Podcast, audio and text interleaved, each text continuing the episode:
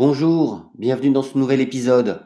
Aujourd'hui, on parle de fond d'écran macOS dans la vraie vie, d'iPhone et de Game Boy, de trous noirs, de Facebook Horizon et de la nouvelle messagerie d'Instagram.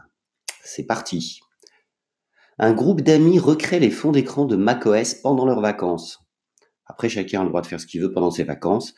Mais juste avant la sortie de macOS Catalina, dont la Golden Master, la GM, a été annoncée hier soir, et on peut supposer que la version définitive sera livrée aux utilisateurs entre aujourd'hui et le début de la semaine prochaine, un groupe d'amis YouTubers a décidé d'effectuer un road trip un peu particulier.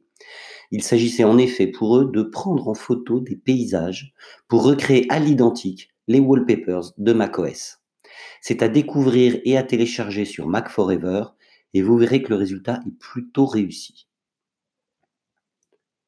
À défaut de partir en vacances sur les meilleurs des wallpapers d'Apple aux États-Unis, sachez que vous pouvez maintenant transformer votre iPhone en Game Boy pour passer le temps. Les jeux vidéo de la Game Boy, de la Nintendo DS pourront désormais être téléchargés sur l'Alt Store. Non, non, ce n'est pas un défaut de prononciation ou une erreur. L'Alt Store, c'est un magasin d'applications alternatif à l'App Store, l'Apple Store d'Apple. Le projet est mené par le développeur Riley Testu, qui a porté son émulateur NES, SNES, Game Boy et Nintendo DS sur iPhone de façon totalement gratuite, très simple d'installation et sans jailbreak. Zelda, nous voilà.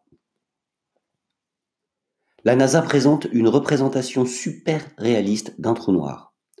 C'est vraiment impressionnant. L'agence spatiale américaine est parvenue à réaliser une simulation vidéo, une sorte de modélisation de ce que l'on pourrait voir si on observait un trou noir.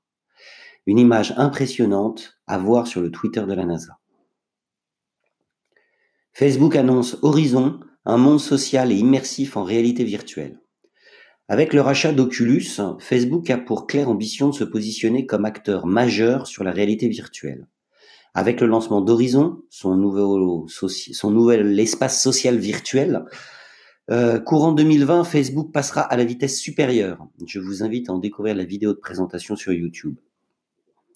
Threads, la messagerie instantanée d'Instagram, est lancée aujourd'hui. Annoncée dans la nuit et déjà disponible sur iOS et sur Android, Instagram lance donc sa propre messagerie instantanée Threads.